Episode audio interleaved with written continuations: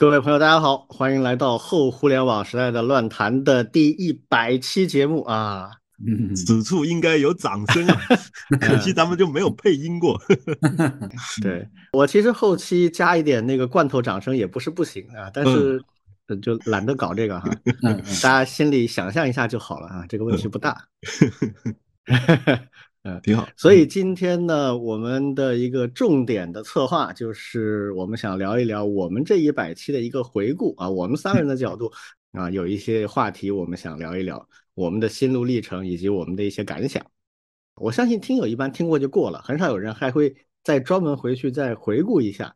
呃，这个也不容易。我们手头上因为有些材料，所以可能好一点。但是没关系啊，我们正好一百期和两周年的时间差不多在一起。今天是第一百期节目，实际上不止一百期了，因为我们另外还有十期早期做的番外啊。但是不管了，反正就是我们的正式节目的正好一百期是今天啊，二月的四号。那我们的开播呢是二零二二年的二月二十八号。嗯，哎有非常多二啊，呃，所以。到这个月底是我们整个节目满两周年，我们会围绕这两周年也搞一些活动啊。之前在我们节目里已经预告过了，一个活动呢是跟去年的一周年时候的线上周年庆是一样的形式啊。我们会通过腾讯会议的系统开一个线上的直播活动啊，有兴趣参加的可以提前的报名啊，然后到时候我们就可以一起在直播当中互动。那么这个直播互动跟我们平时的 Podcast 节目的差异就在于，我们希望有更多的直播互动嘛。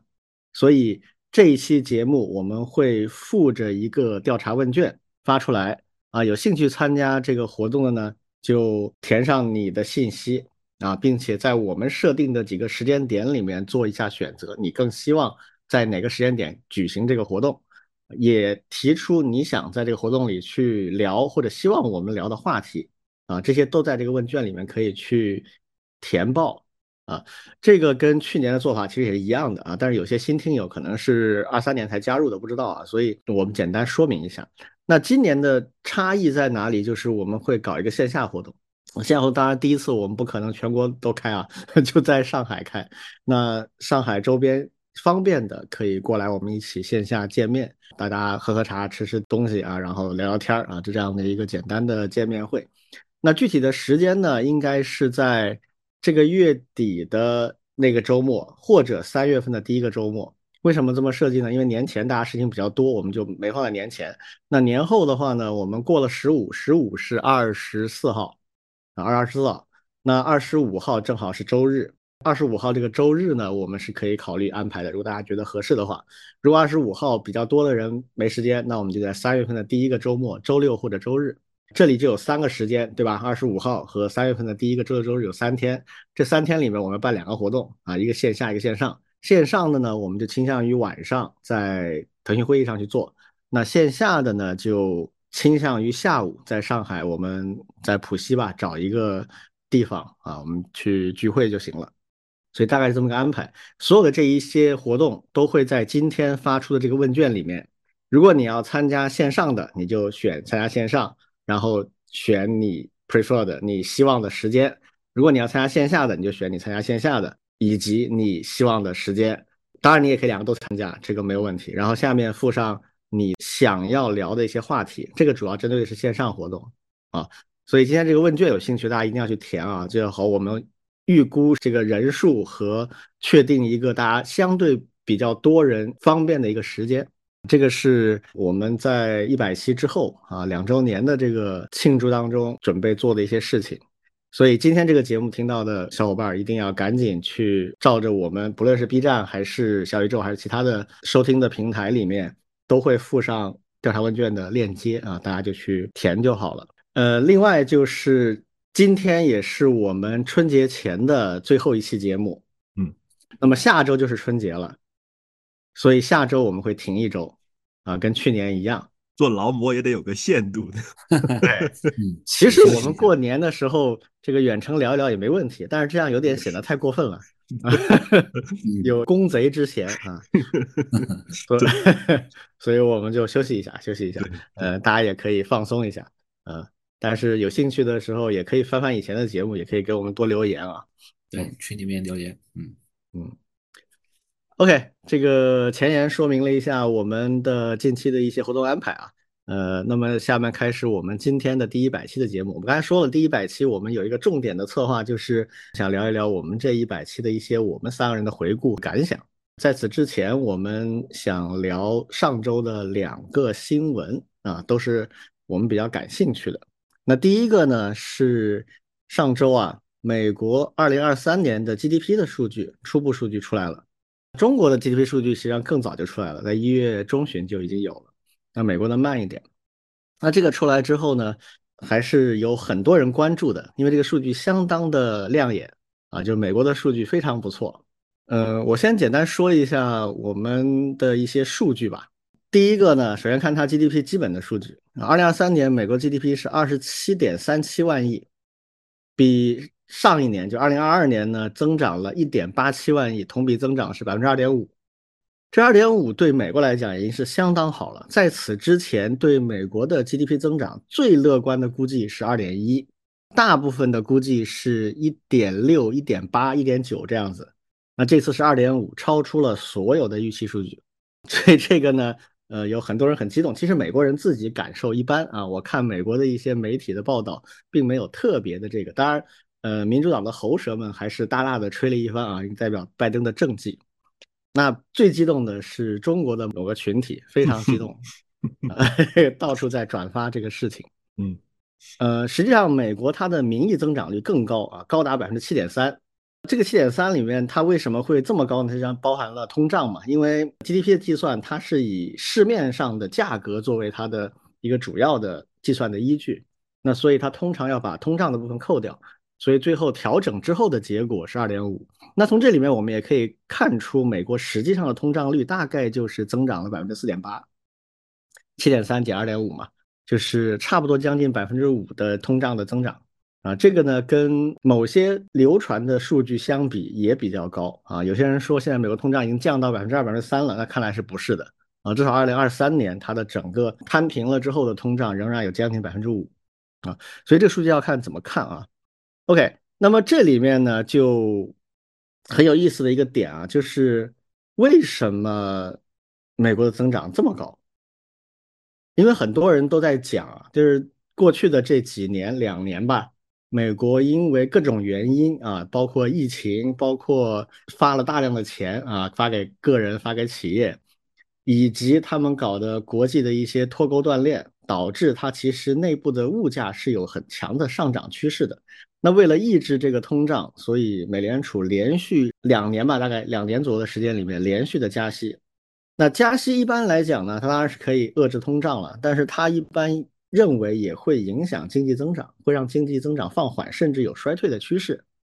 哎，但是这一次呢，没有衰退，而且增长比以前还好啊，很多人就不太理解，说这个为什么会这样的一个现象？这个我也做了一些研究啊，大概有几点，我觉得大家可以参考啊。具体的结论呢不好说啊，可能还要更细致的一些数据分析才行。但是我可以举几个比较重要的数据，大家可以参考。首先，第一个，我们关注美国的国债。为什么关注国债呢？因为当你的经济增长呈现与你预期非常不一样的趋势的时候，那你就要考虑政府干预的因素啊，它一定跟政府干预有关系。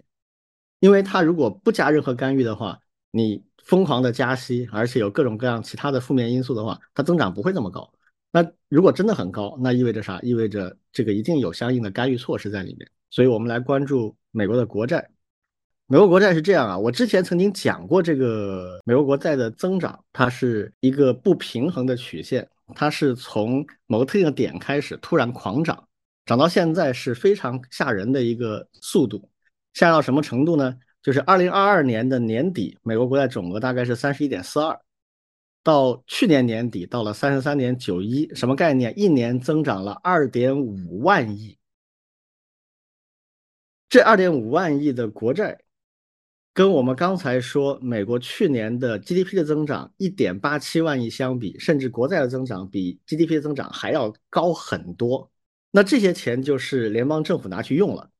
美国的 GDP 的计算的逻辑，只要这个钱印好发下去，基本上就会对 GDP 产生很直接的影响。联邦政府在二零二三年多拿了二点五万亿的国债去干嘛呢？第一，给普通人发钱，这个包括之前疫情的特殊补助，还包括拜登上任之后的一系列的债务减免啊这样一些措施。第二，很重要的就是给企业发钱。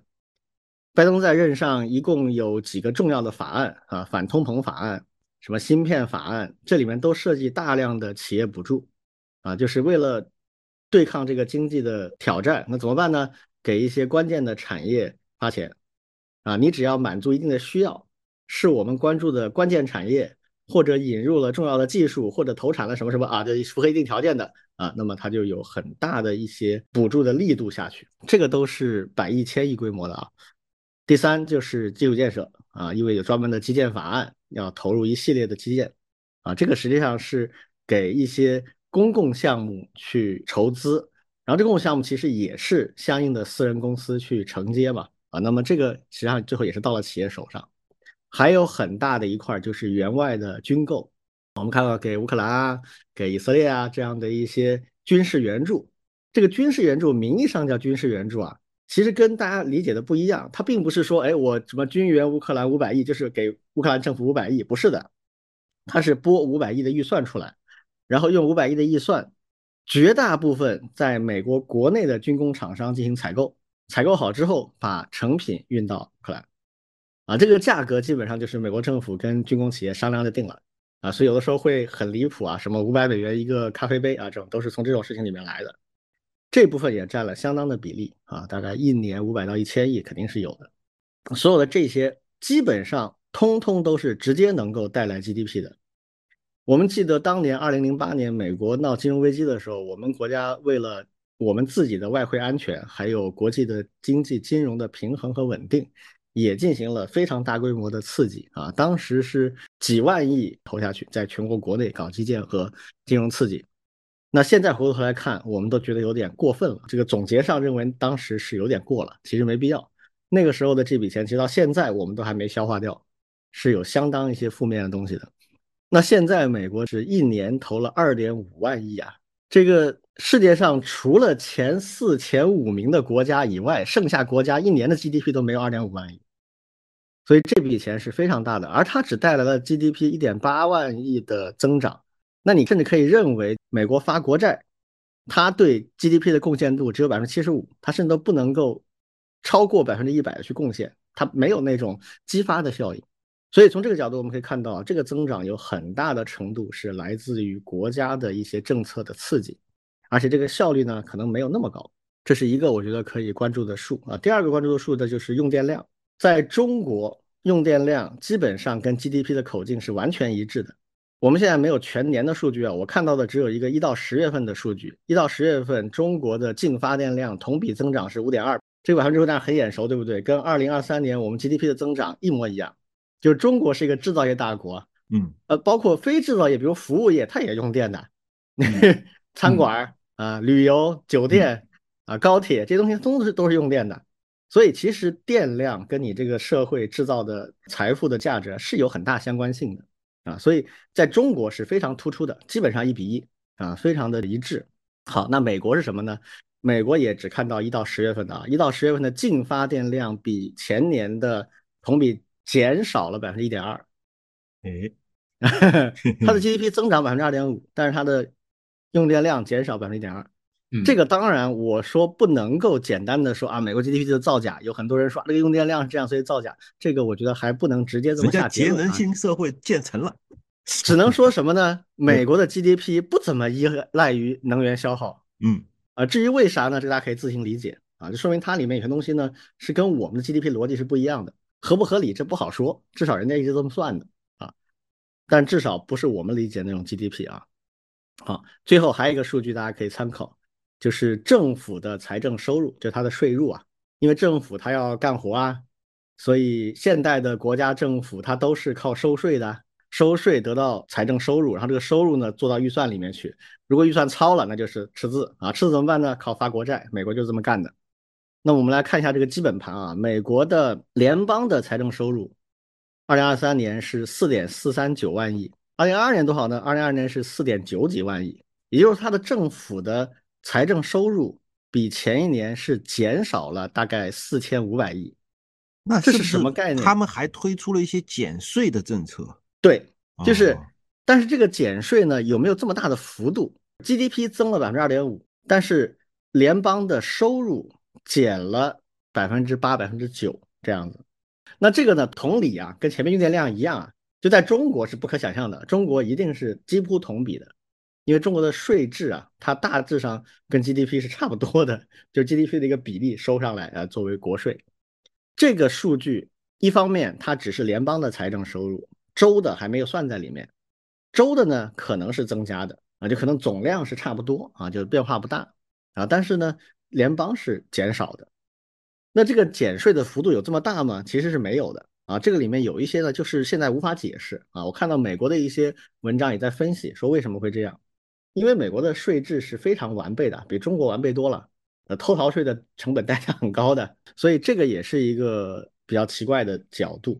当然，这个也跟用电量一样啊，不能简单说就美国 GDP 是假的，只能说他们的 GDP 呢不怎么依赖于税收啊，就是 或者说这个税收不完全跟 GDP 挂钩啊。也许有人创造了很大的财富，但是不用交很多税啊，这个很奇怪啊。但总之就是有差距。所以回到刚才说的这个问题啊，为什么美联储持续加息也没有影响 GDP 的增速啊？我个人认为有几个点大家需要去考虑。首先呢，美国的 GDP 的增长在二零二二二三年很大的影响因素来自于政府的大水漫灌和财政干预，这是第一个点。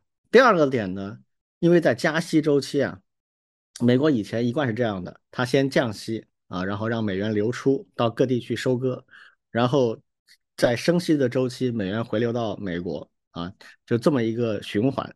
那它美元资本大量回流的时候呢，它会带来一些其他东西啊。你加息当然会导致一些问题，比如说房市需要贷款啊，买车需要贷款，这些需要贷款的呢就会相对疲软。但是有些东西它不需要贷款，比如说股市，还有一些高科技产业，它都是从股市上融资的。那它根本跟这个债市关系不大啊，所以它就影响很小。而这一块恰恰我们就看到，二零二二二三年美国的科技股以及科技实体本身都有很多的发展。那么这一块毫无疑问呢，是会对它整个资本带来一些弥补啊，就是会弥补刚才我们说的一些负面的东西。第二呢，就是美国大的金融机构其实它受这个加息的影响没那么大啊，真正受比较大影响的中小银行，它融资比较麻烦。它因为利息高了，很多连带的它的成本也就会变高，但这一块呢，其实影响就没有那么大，因为大的一些巨头其实还好。好，我之前曾经开玩笑，我们之前有一期节目里聊过这个话题啊，就是美国一方面面临着一个巨大的挑战，当时曾经呃很多人都在讲说美国的经济面临很大的挑战，什么挑战呢？如果你降息。那你财政上会比较好，你的经济面会比较蓬勃发展，但是会通胀，通胀会带来很大的负面影响。如果一个国家它的通胀连续增长超过百分之五三年，基本上就民不聊生了，那它这个一定会出现动乱啊，所以这条路走不通。好，第二条路，如果说我升息，就现在他们采用的这个方案，那么通胀会受到抑制，但是它的经济又增长会变缓，甚至会进入。衰退或者一个称之为叫滞胀的一个状态，那这个对经济的持续影响、长期影响都是很差的。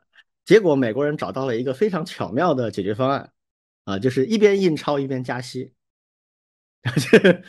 就是我印钞会导致通胀嘛，但是我加息，哎，可以抑制通胀，啊，我加息呢会导致这个经济放缓，对吧？但是我印钞会刺激经济。他找到了一个很奇妙的方式，就是一边印钞一边加息。那现在看来，这个方案是不是就真的是有效的？这个不得不佩服，就是华尔街和美国美联储的这些经济专家，我觉得是西方经济学里绝对的顶尖啊。那中国的经济学家们简直就是给他们提鞋都不够，这帮人真的是世界上最聪明的一帮搞经济的人，能找到这样的方案。哎，现在看来，至少纸面上的效果是不差的。那问题来了，代价是什么？这不可能没有代价，那还得了？其实代价很清楚啊，就是美国的国债。那下一次美联储的经济学家他能用什么来拯救美国国债可能面临的债务违约呢？美国的国债现在刚才我说过了，已经就现在已经超过三十四万亿了，我们看一看历史啊，大家可以上网去搜一下美国国债，美国国债英文叫 public debt，就是公共债务啊，你去搜 U.S. public debt，你就能搜到很多这种帮你做好的数据和表格曲线，你一看就会觉得很震惊。为什么呢？这个曲线是前面都很平的，从某一年开始就嘣就上去了。几个关键数据：一九九零年的时候大概三万亿出头，过了十八年到二零零八年才十万亿，也就是十八年也就涨了大概不到七万亿。从二零零八年，也就是奥巴马那一届总统开始，这个就开始飞飙了啊！二零零八年十万亿，奥巴马任期八年之后，二零一六年 Trump 上台的时候是十九点五七，也就是二十万亿，在八年里面涨了十万亿，比之前十八年还要多，多一倍还不止，就是从零八年开始的，零八年金融危机之后啊，其实美国就一直在走靠国债来续命的这样的一条路。然后后面这个加速就不得了了。二零二零年，Trump 下台的时候，他四年任期从二十万亿涨到了二十七万亿，四年七万亿，前面是八年十万亿，这个四年七万亿又上了一个台阶，增加了百分之五十的速度。大家都认为这个已经速度已经极限了，没想到拜登比他还牛逼啊！拜登在二零二零年上台的时候二十七万亿，到二零二二年两年之后三十一万亿，两年又涨了四万亿。到二零二三年，到了三十三点七万亿，这是九月份，因为美国的财年是到九月份为止。二三年底是三十四万亿，也就是说，拜登三年的时间追平了 Trump 四年的总额。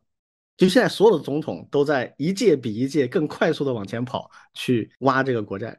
我我认为这就是刚才说的那个非常巧妙的续命方案的代价。那这个代价的问题就是，总有一天他会违约的。违约的概念不是指说他还不起这笔钱啊，是指他每年的联邦的财政收入都还不起这笔钱的利息，这叫债务违约啊。这债务违约出现的时候呢，会导致美元的崩解。大家就慢慢看吧，我觉得这个还要几年时间啊。这个是关于美国的 GDP 数据的一个基本逻辑。简单总结一下，就是第一，纸面数据是很好的。啊，第二呢，它的 GDP 逻辑跟我们很不一样，它不是完全实物化的，否则无法解释它的用电量和财政收入的问题。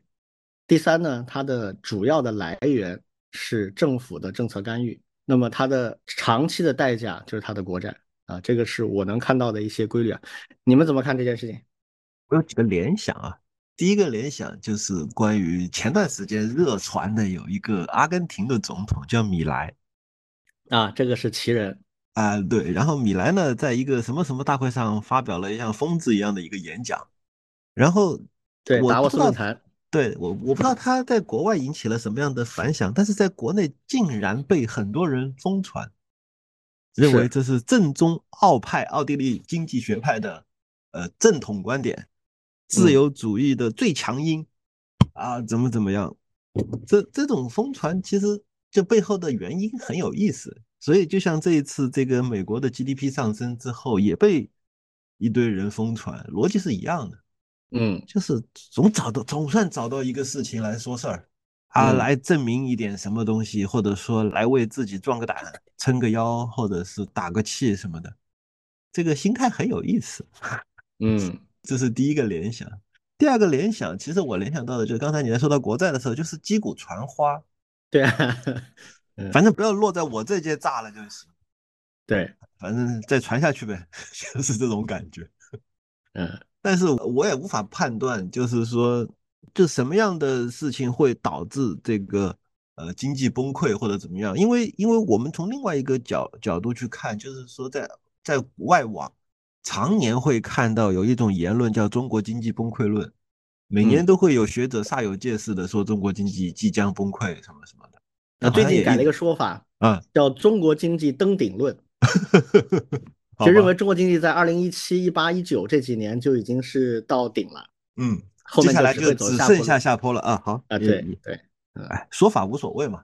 但是但是事实上，呃，我们看到太多这种说法，而很多时候都没有变成现实。虽然说起来的时候都挺有道理，所以我现在也不敢说这个美国经济未来预期就会崩溃，只能说再看。因为，因为说实话，这个呃太复杂，要素太多，难以简单的得到一个结论，这就是我的两个感想。对我补充一下，美国的经济不会很快崩溃啊，嗯这个跟很多人在网上嘴嗨的不一样。嗯，就我一直有个观点，国内的舆论场有几派，比较典型的有一个速胜派，就是啊美帝国马上就崩溃了，我们马上登顶了。这种呢，其实本质跟那种速败派或者投降派是类似的。他低估了这个事情的复杂度和坚韧程度，就是美国的经济的韧性是非常好的。它就算有很多的问题，这些问题在我们看来都是不可理喻的，非常糟糕的，那只是说明它的实力比我们强。我们面临它那样的问题，可能真崩了。所以我们很多事情要小心翼翼的去做的。但是它真的家底厚，而且整个呃结构的韧性是存在的，没那么容易崩的。就像我刚才说的，它国债是它的一个长期代价，他现在找到了一条路，这条路几乎是唯一的一条路，他不论走哪边都会出问题。哎，他现在两边一起走啊，他就活下来了。那这个变成了一个长期代价，就是国债。那国债这东西会不会崩呢？就算崩了，他们找不找得到一些其他的办法来继续续命呢？我觉得很有可能是找得到的。但是一定会比以前越来越紧绷啊，它的所有的结构韧性都会绷紧，到最终总有一天它这个就绷不住了嘛，这个是可以预见到的。但是要多长时间呢？肯定不是两三年，这想都不用想，可能要很长时间。我们最近一号开会的时候讲了一个金融的六个强大，这个是以前从来没提过的概念，大家兴趣可以去搜一下。这个说明啥？说明我们可能是认真的在准备一次直面压力啊、连接金融战的这样的一个境地了。就是美国到最后，它通过传统手段从全世界割韭菜已经不太灵了，尤其是割到中国这里钢板一块，那它要开始用更升级的手段，比如金融战。一般的贸易战已经很难了啊，科技的约束现在也越来越不那么有效。接下来可能就是要打最后一张牌，就是美元金融战。那这一块呢，我们应该做准备了。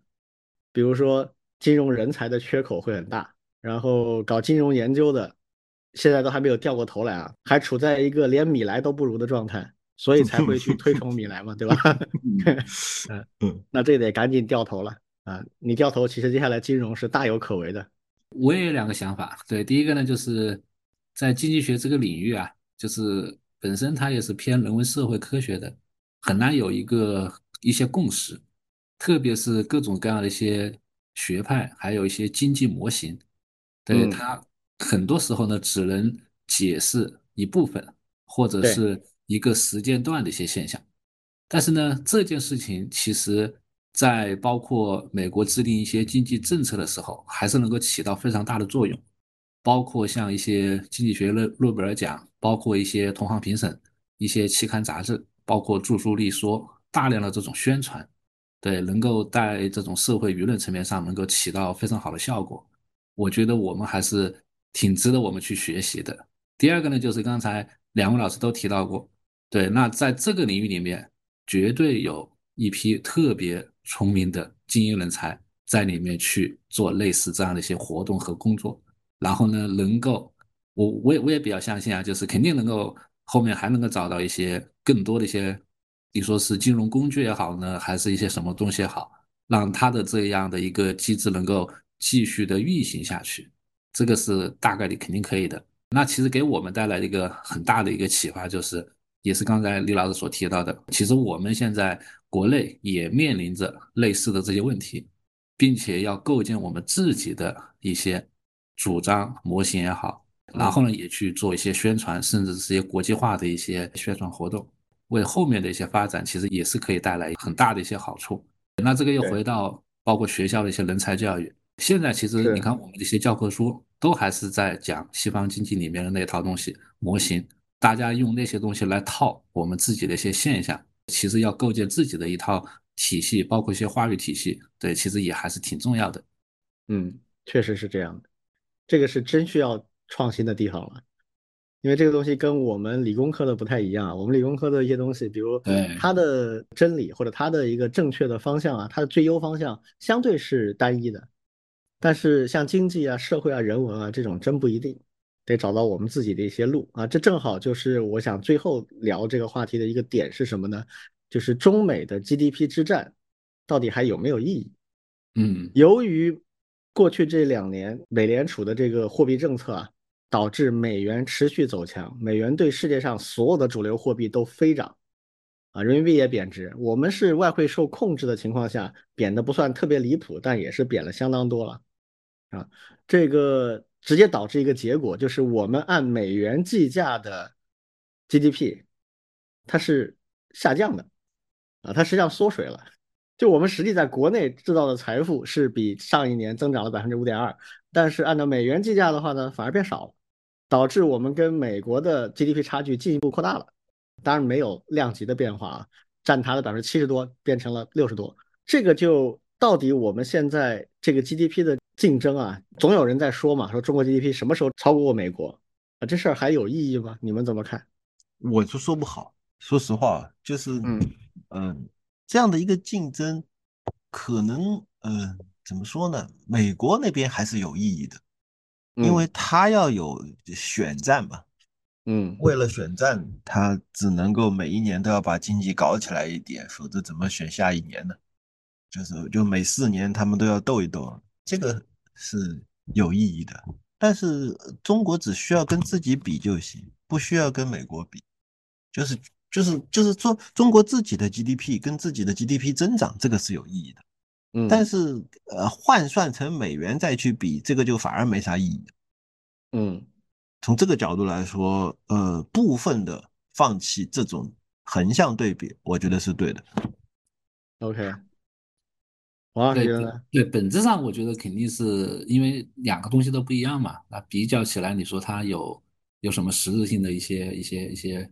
一些好处或者是一些一些相对科学的东西，但是呢，它明面上对，特别是我相信很多人肯定会去做一些比较，对，因为它是一个，嗯，因为我我们也去做一些量化评评价，它是比较好去做比较，你也不用去动太多脑子，包括一些宣传一些媒体，对，很容易去拿这些东西呢去说一些事儿，对，这个肯定肯定会的，能不能够找到一些更好的一些一些方式去说明一些。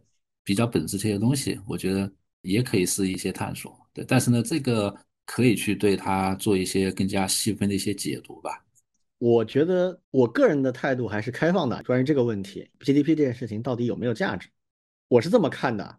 首先就是中美的 GDP 的构成啊和它的计算方法都有很大的差别，尤其是美元，它是一个很特殊地位的货币，就是你现在呢，你知道它不合理，但是你摆脱不了它。在相当长的时间里面，你还是得用它。这个我们现在虽然在积极的推动人民币国际化，但是这个还是一个漫长的路啊，刚刚起步而已。所以名义上的 GDP 的比较啊，它注定了就是一个不是那么科学的一个概念。很多国家它自己在增长好好的，但是按美元计价的话，经常就会缩水。尤其像发展中的大国，中国和印度都有这个问题啊。它如果按美元计价的话，它经常就会出现这种啊一会儿进一会儿退的。这个实际上不能真实的反映这个国家的经济水平的发展啊。从这意义上来讲呢，这个比较意义没有那么大。但是这个意义它又很大在哪里呢？因为我们知道现在面临着一个国际秩序的更替啊。这个更替在历史上很少有通过和平手段实现的。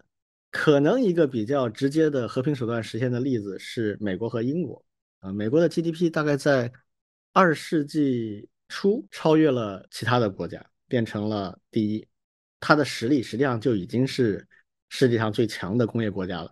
再加上它跟英国之间的特殊的这种我们叫共轭父子关系啊，所以没有产生很大的冲突的情况下，就完成了这个更迭。其他的更迭基本上都是要通过很激烈的手段才能完成的。那我们现在大家都认为，甚至包括美国的一些有识之士也认为。中国超越美国只是时间问题，但关键是这个超越其实是需要一个加冕的动作的，就是需要一个象征性的一个时刻、一个事件才能最终完成这个秩序的更替，否则美国人不会认嘛，他会继续去努力的去打击对手，啊，可能会带来一些灾难性的后果。所以其实从稳定角度来讲，需要一个相对和平的方式来呈现这个关键时刻。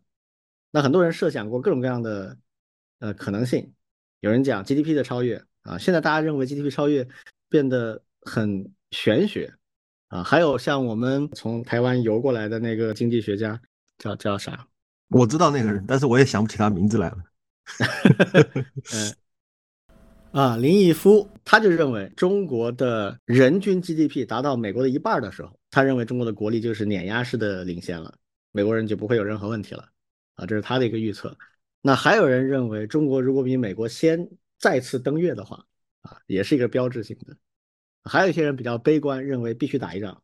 当然，这不可能中美直接对搞啊，对搞互相扔核弹，这地球就没了。估计大家不会愿意出现这种情况。但是有没有可能是一个局部性的战争，比如在东亚某个地方打一仗，啊，美国不直接下场，但是产生决定性的后果，这些都有可能啊。就 GDP 也有可能，呃，所以这个呢，我们开放态度啊，继续去看啊，这个也是选项之一。但我个人认为呢，就是随着现在全球都进入一种所谓叫乱纪元啊，就是呃秩序更迭的状态，仅仅靠 GDP 超越，数字上超越，要么你做不到，美国可能一直可以控制一个数字让你超不过，这个他真的有可能做得到的，或者是你超越了他也不认啊，这可能未必能达到这个效果啊，这是我的一个观点。OK，那关于这个话题我们就先说到这儿吧。第二个话题我们来聊一下。在上个礼拜啊，欧盟的人工智能法终于定稿啊，然后大家签字了啊，也发出来了。这是一个非常重要的，也非常冗长的一个法规。嗯啊，我大概的去读了一下它的内容，内容实在太多了，而且结构极其复杂，分了若干篇啊，若干个部分，每个部分又分了好多好多的章节和条。在我们先进的人工智能技术的帮助下啊。这个快速的读了一下，就是我让他去产生一些提纲，然后根据这个提纲再去读我喜欢或者我关注的一些部分。那我大概可以简述一下整个人工智能法呢，它包含了很多很多的内容。但是我建议大家有兴趣的话呢，重点的去了解两个方面。它除了一开始的总则以外，一上来首先是定义了一组被禁止的人工智能实践，就是这些是不能做的，有点出乎我的意料啊。就是因为现在这个阶段就谈什么是完全不能做的，就有点好像背离了现在的发展趋势啊。哎，但是欧洲人很坚定的确认了一系列的不能做的事情。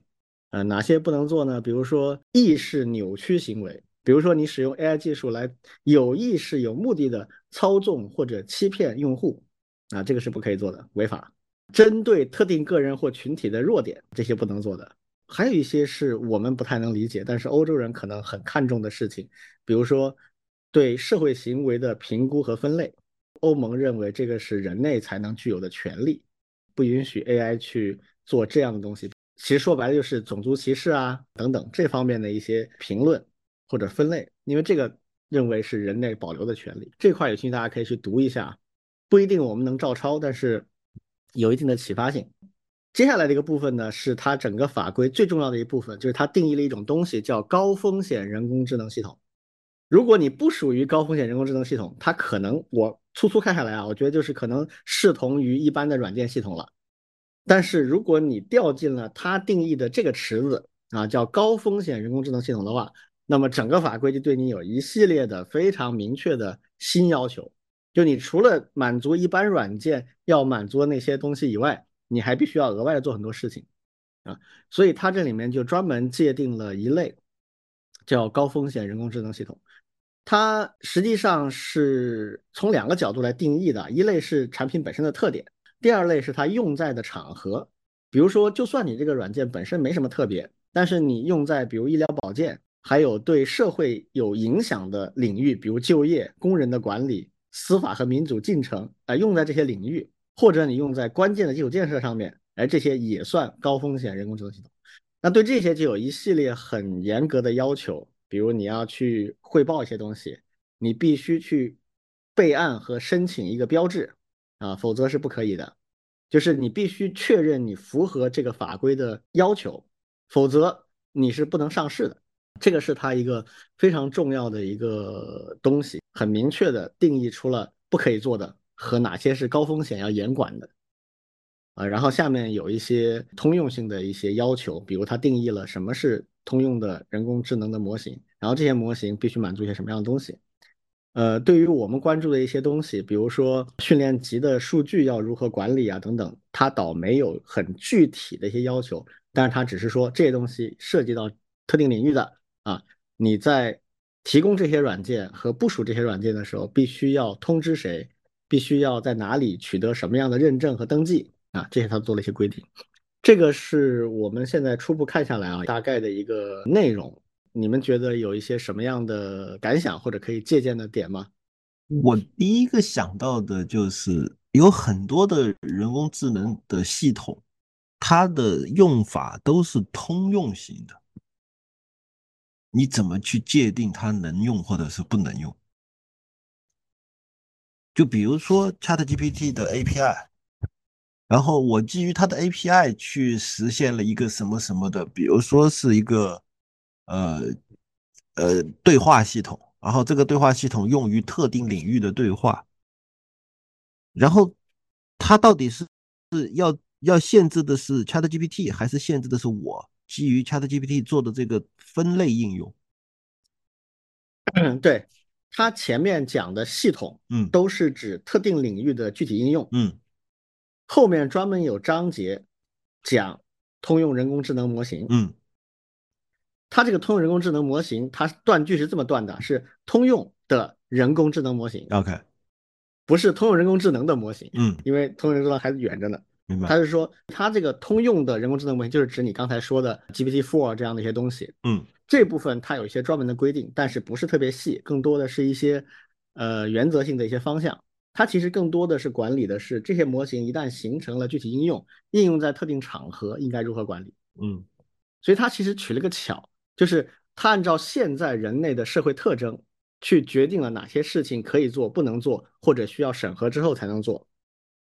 但是它这个界定呢，不是从软件本身的算法的角度，而是从它应用和产生的社会影响的角度来界定的。嗯，就是你算法你再牛逼，那我不管你，只要没影响到，比如说不会导致我们这里的呃工人罢工啊，不会导致我们这里的 LGBT 的社区闹事啊，那他就不管你。但是你涉及到这些场合的，哎，他要管。嗯，我在他等于是从传统政治的社会的角度来反过来去约束了一些东西。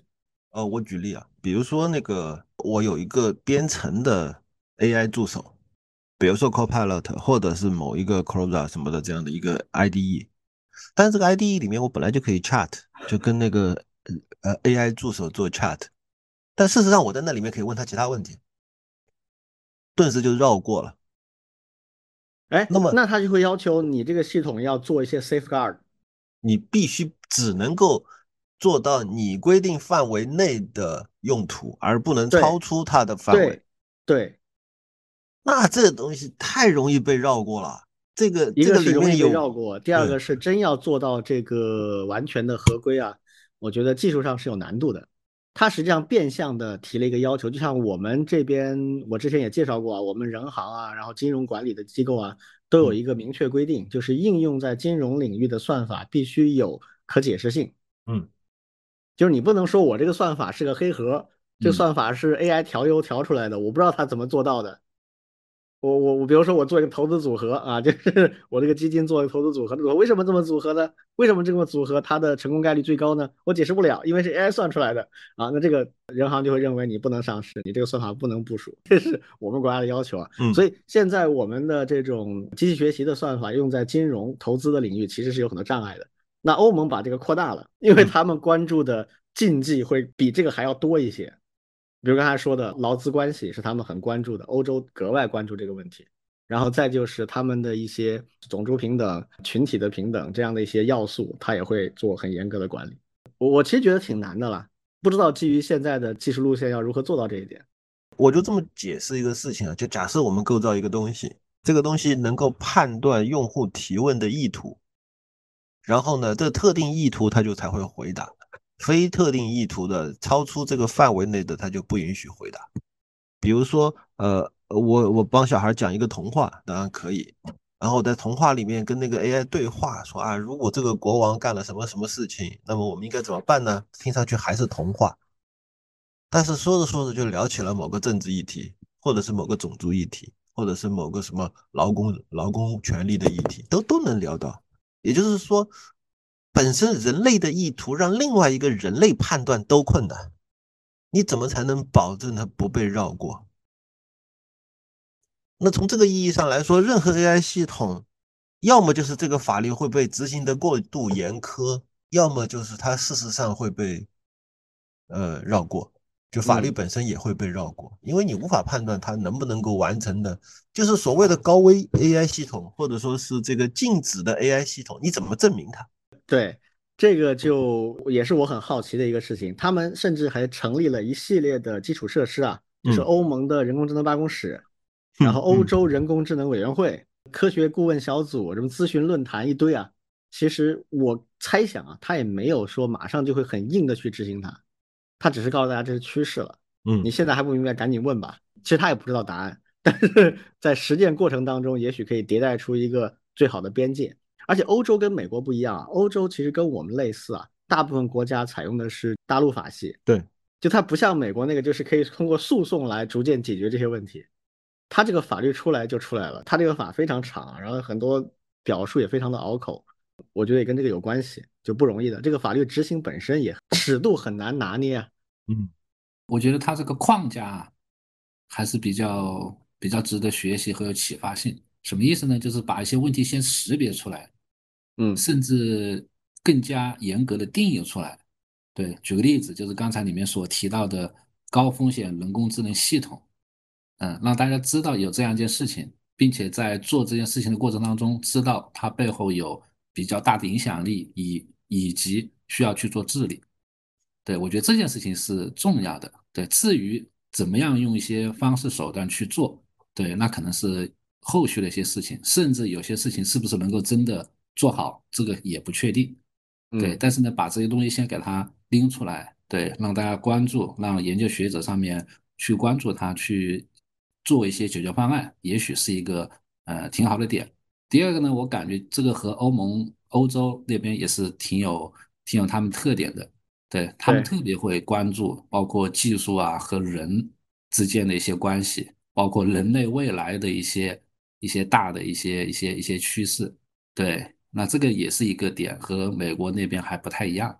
对，会去思考，甚至是超前的去思考这些问题。我觉得对于我们来说，应该是一个挺不错的借鉴。但是呢，我也是觉得，嗯，像 AIGC 通用人工智能这些技术的话，肯定还是非常需要发展。但是呢，确实也是同时需要去考虑它背后的一些治理相关的一些内容。嗯，这里面可以有非常多的一些课题。嗯，我觉得包括跨学科的一些课题，还挺有意思的。对，其实我另外想一个问题啊，就是。前两天正好看到两篇文章，嗯，也是正好对立的两篇文章。一篇文章呢是呃 CSDN 发的，反正是某某作家写的，叫 AI 对齐是未来十年最重要的科学和社会技术工程。嗯，呃，所谓 AI 对齐，稍微简单解释一下，就是呃将一个 AI 系统的价值观。与人类的价值观对齐，当然，一旦说到价值观，一听就是说，哎，这东西怎么这么玄妙啊？怎么办呢？那么他就会被一些程序员、一些架构师、一些技术专家说，哎，我们把这样的一个价值观问题转换成为一个科学和技术的问题，然后用工程化的思路去解决它。那么理想非常的远大，做起来也很困难，所以未来十年我们都要在这个上面去努力。这大概是呃一派的观点，而另外一个呃观点的话呢，也是我认识的一位老师了，是中国人民大学的刘永谋老师，他写了一篇文章，就是说标题就是 AI 对齐是一种危险的尝试。一方面，他要质疑的是对齐的可能性。你虽然你们大家都知道这个 AI 对齐很困难，但是它真的是可能吗？一个是可能。啊，只是难，还有一种是根本就不可能。为什么根本不可能？因为人和人之间，社会和社会之间的 A 这个价值观都没有对齐过。那么你怎么指望 AI 跟人对齐呢？另外，就算对齐了，它的作用又有多少呢？它的作用可能非常有限。而且最后说到底，哪怕你所谓的对齐，你制定规则的这些也是人，那么让 AI 通用就会非常的危险。它不仅是可能会产生错误的思想，甚至有可能会呃，怎么说呢？就有人会担心超级 AI 反过来统治人类，因为没有这个对齐的 AI 怎么怎么样。反正这个刘老师也也说了一些比较呃偏哲学和伦理学的东西吧，我也没有完全读懂啊。我我只是在想这样一个问题，就是嗯，我们现在的担忧是不是过于超前了？就是嗯。就是说，对 AI 现在很强大，我们可以看得到它非常的厉害，它已经能做很多事情，未来可能会做更多的事情。那么我们要想办法这个趋利避害，这个是人之常情。但是在趋利避害的时候，我们应该选择什么样的策略来达到趋利避害的目的？呃，然后就有人会提出来叫 AI 对齐。就类似于，就是说，嗯，我们永远要让机器听人的话，而不要让人反过来被机器所所怎么怎么样。这个可能只是一个美好的理想，这个是我的一个初步想法。因为，呃，我我还有一个事情也想跟两位老师探讨一下，就是我一直觉得，我们现在真正需要的不是制定像欧盟的这种呃 AI 法，就是人工智能法。或者是某种 AI 对齐的这样的一种思路，我我觉得现在最需要的其实是先先实现某种观察机制，就是到底 AI 能做哪些事情，这件事情我们大家先搞搞清楚，就是它的能力边界在哪，它有可能出什么问题不？或者说对智能的能力值进行编码。就是我要识我我要识别到底有哪些能力嘛？就像现在很多 benchmark，对我怎么识别 AI 的能力，然后再去看它的边界会会会越界对，然后呢，我们定期的去重新的去探测 AI 的能力发生了哪些变化。就最近有一个新的什么什么多少 B 七 B 的东西出来了，或者是十几个 B 的一个新的模型出来了，它能力是不是有变化？它会不会涌现一些我们原来没有预料到的能力？然后更进一步的，当然还要去观察应用世界里面出现的新的应用的迹象，有没有谁拿它来做这个应用，有没有谁拿它来做那个应用，而这些应用的过程中有没有出问题，这些其实都依赖一个信息收集的机制的。缺少这样的信息收集机制，缺少对于 AI 真正有可能做啥的一个深思深入的了解，那么那些坐在大厅里面的那些所谓的法律专家们，有可能只是借助于自己对过去科幻小说的理解来想象 AI 能做啥，然后来制定法律。我觉得这个恰恰是最不切实际的一种做法。嗯，我的想法是稍微有点不一样啊，肯定是先把一些框架、一些问题识别出来，我觉得这个是挺重要的。对，即便是现在提的一些，刚才庄老师提的那个 AI 对齐啊，其实现在已经成为学术界里面的一个，嗯，还挺热的一个话题。因为我看到了，包括一些综述，甚至在里面用一些技术手段去做一些测量，对，甚至去做一些评价，都开始有了。我肯定也觉得不用去现在就马上去制定比较严格的一些你应该怎么样，或者是不应该怎么样。但是呢，这个问题我觉得是挺有启发性的。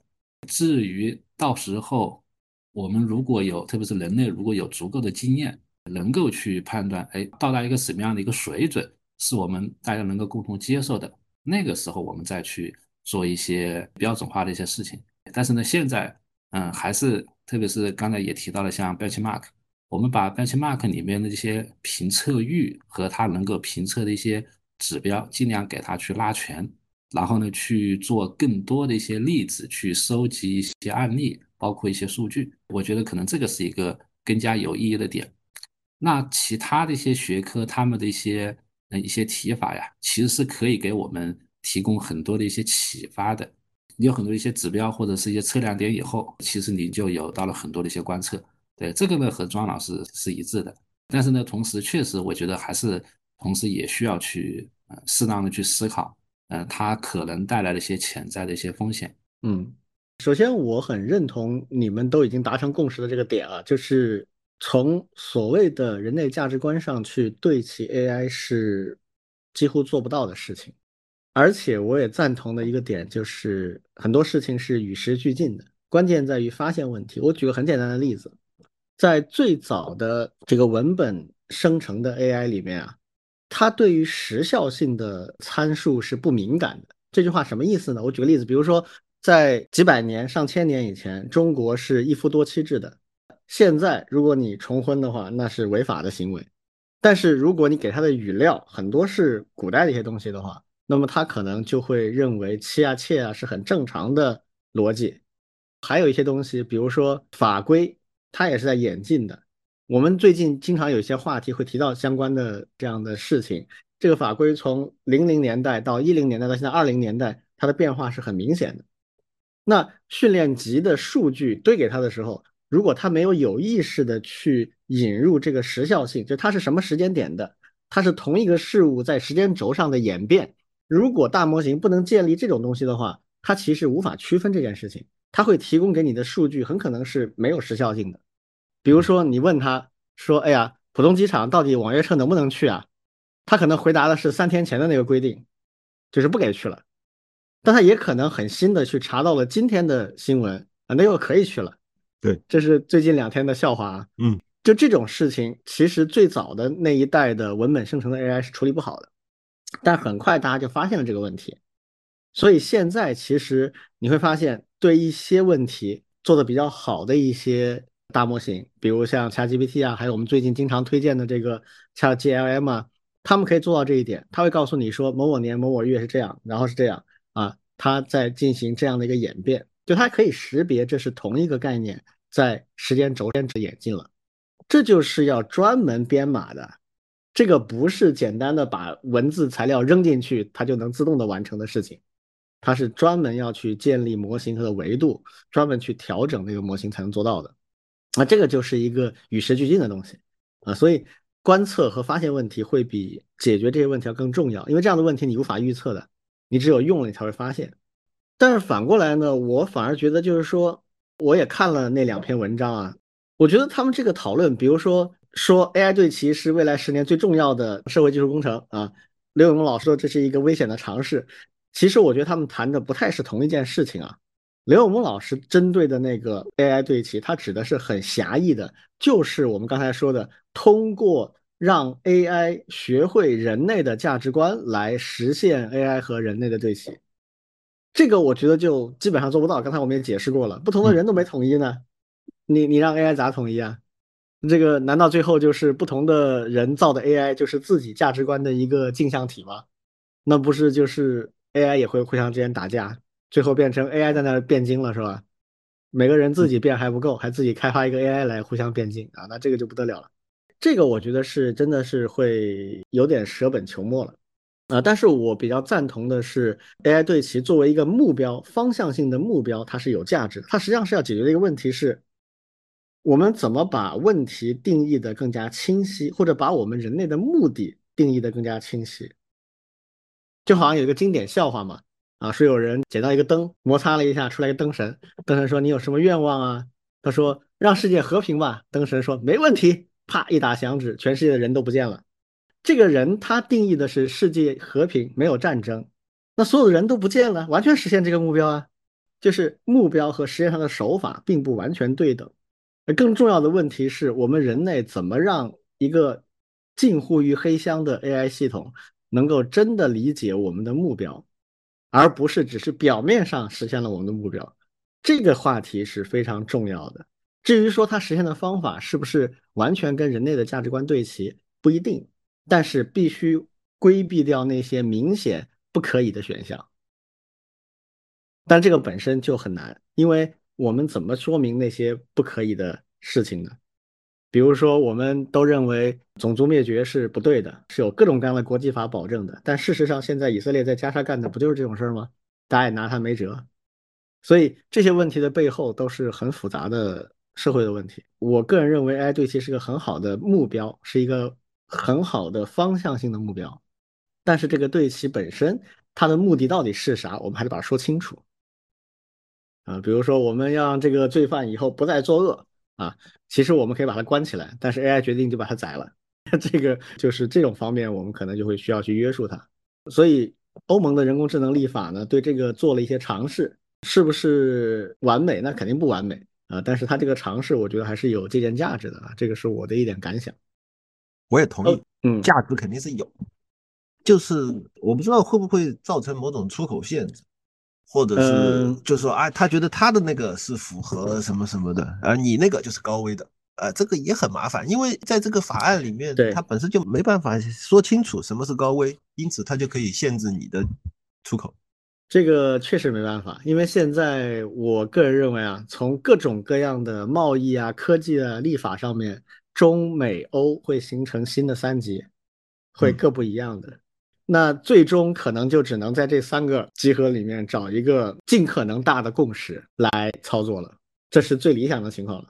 啊，更坏的情况是，比如美国，他就根本不跟你谈什么共识，我我只要我自己这个，你们俩完全不管，啊，那那这就会很麻烦啊，所以这个事儿我还相对是比较悲观啊，我觉得在这个领域取得进展，在未来的若干年里是非常难的一件事情，就又要技术快速发展，但是呢又要守住一些底线，那可能最后大家会形成的共识就是 AI 不要系统性的屠杀人类就行了。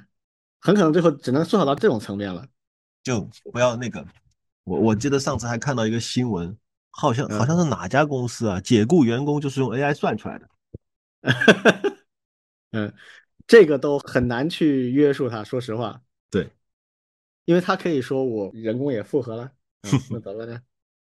所以可能最后真的就是，只要 AI 不独立的出现系统性的大屠杀啊，大家就觉得没问题，继续吧。嗯，OK，啊，我们今天的两个主要的话题就是这些啊。下面我们来聊我们今天的一百期特别策划，啊，就是我们三个人对我们一百期节目的一个回顾。呃，我们有几个子话题啊。首先，我们聊一聊，就是为什么我们能坚持下来啊？两年一百多期的节目，而且看上去未来还能持续相当长时间。呃，嗯。你们感觉为啥我们能坚持下来？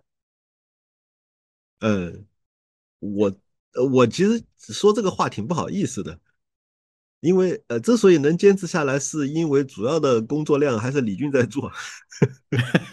嗯，对，所以对我来说不存在坚持问题，就就无非就是哎每个礼拜聊聊天，这个还不难，因为真正剪辑的事情还是挺累的，主要还是你在做嘛。嗯，我其实也还好。我大概是这样，就是两倍的时间，就是假设我们录了一个半小时，我大概要额外花三个多小时的时间来剪辑。如果两个小时，就是大概四到五个小时，就是大概半天吧，每个礼拜花半天的时间。嗯，我也尽量的把这个事情简化了。之前我们这个节目刚开始搞的时候，有很多前辈啊，就是搞 Podcast 的前辈都鼓励我们采用另外一种方式，就是每个人搞一个录音笔啊，各录各的说的话，然后把各自录的文件汇总在一起再去编辑。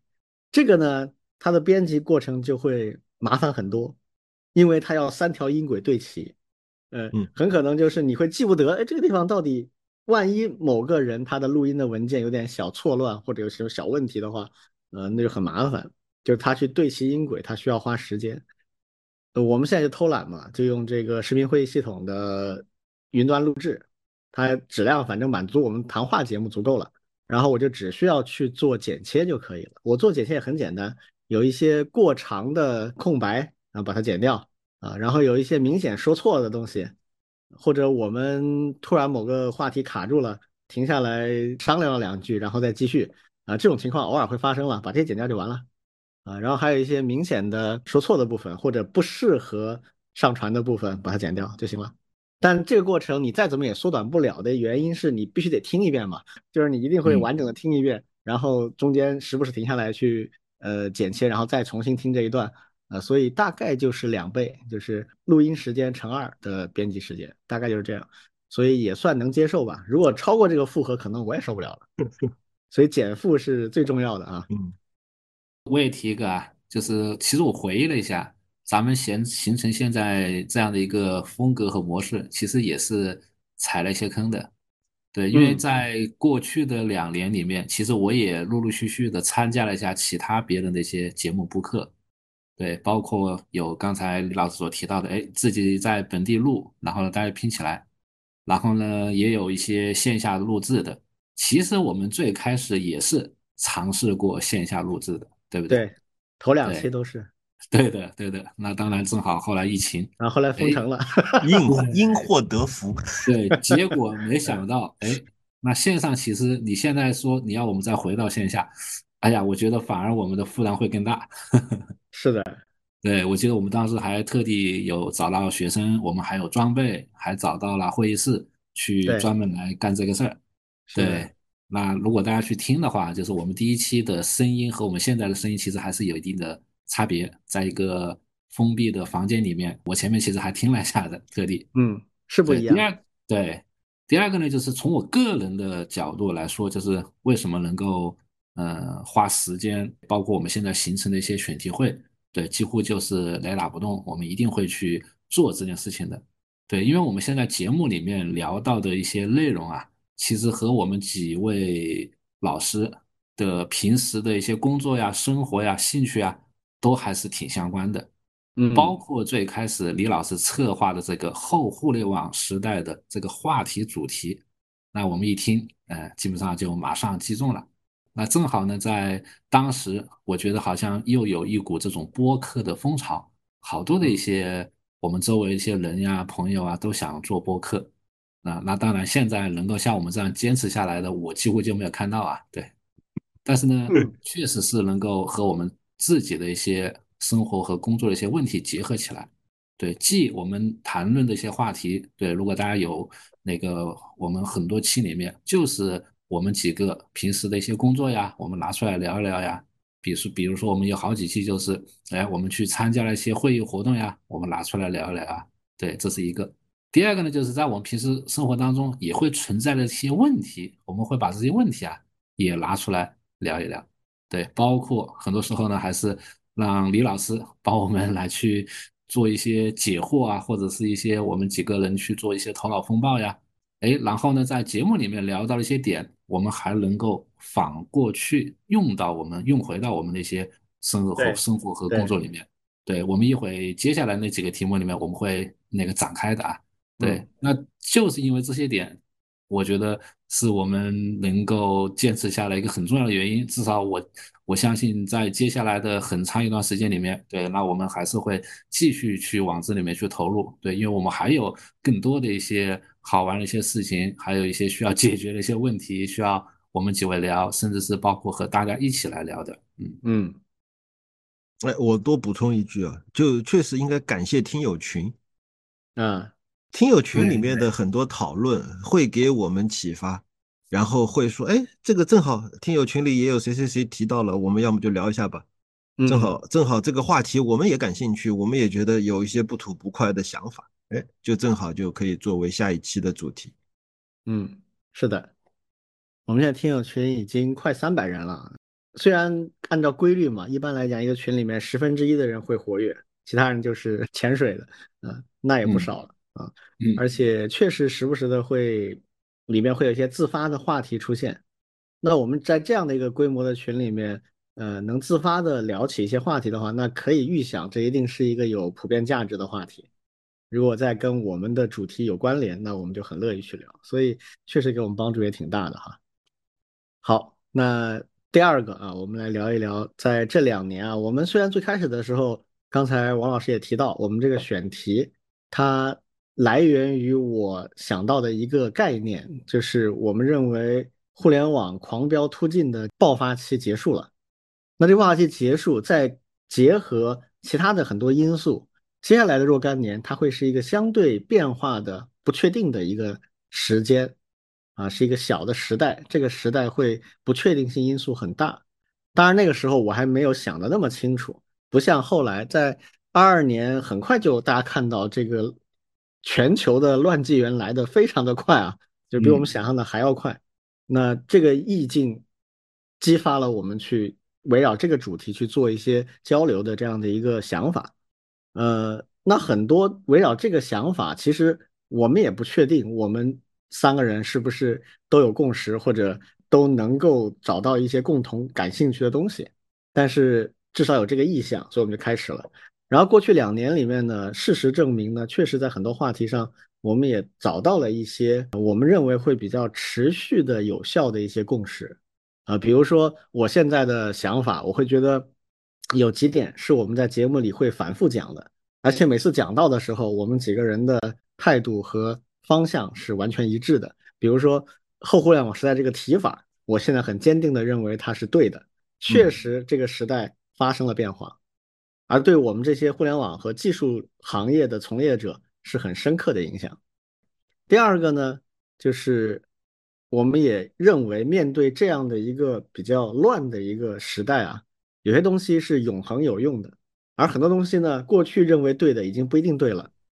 比如我们认为一定有用的终身学习是一定有用的，不管新东西出来多么快，那些天生具有学习的习惯，也掌握了学习方法的人，他就会永远走在前面。而不管出现新东西到底是啥，比如这次新东西是 ChatGPT，也许会出现别的新东西，那不管，反正这个东西出来之后，那会学习、乐于学习的，他就会跑得比别人快。包括上次我们也聊到教育的一些话题啊，很多东西它未来会变的，但是现在还年纪不大的孩子，他赶紧开始学习的是学习的意识、习惯和方法、工具。如果这些能做好的话，那他的应变能力会比较强啊，大人也可以放心一点。第三个经常会强调的一个点啊，就是我们。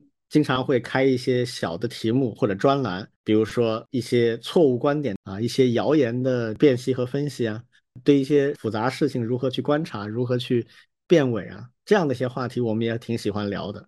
所以我觉得怎么去坚持实事求是，以及在你感兴趣和看重的问题上多一点那种较真儿的精神是非常有用的。尤其在这个时代，这个时代很多人说后真相时代嘛。后互联网时代跟后真相时代某种意义上是重合的。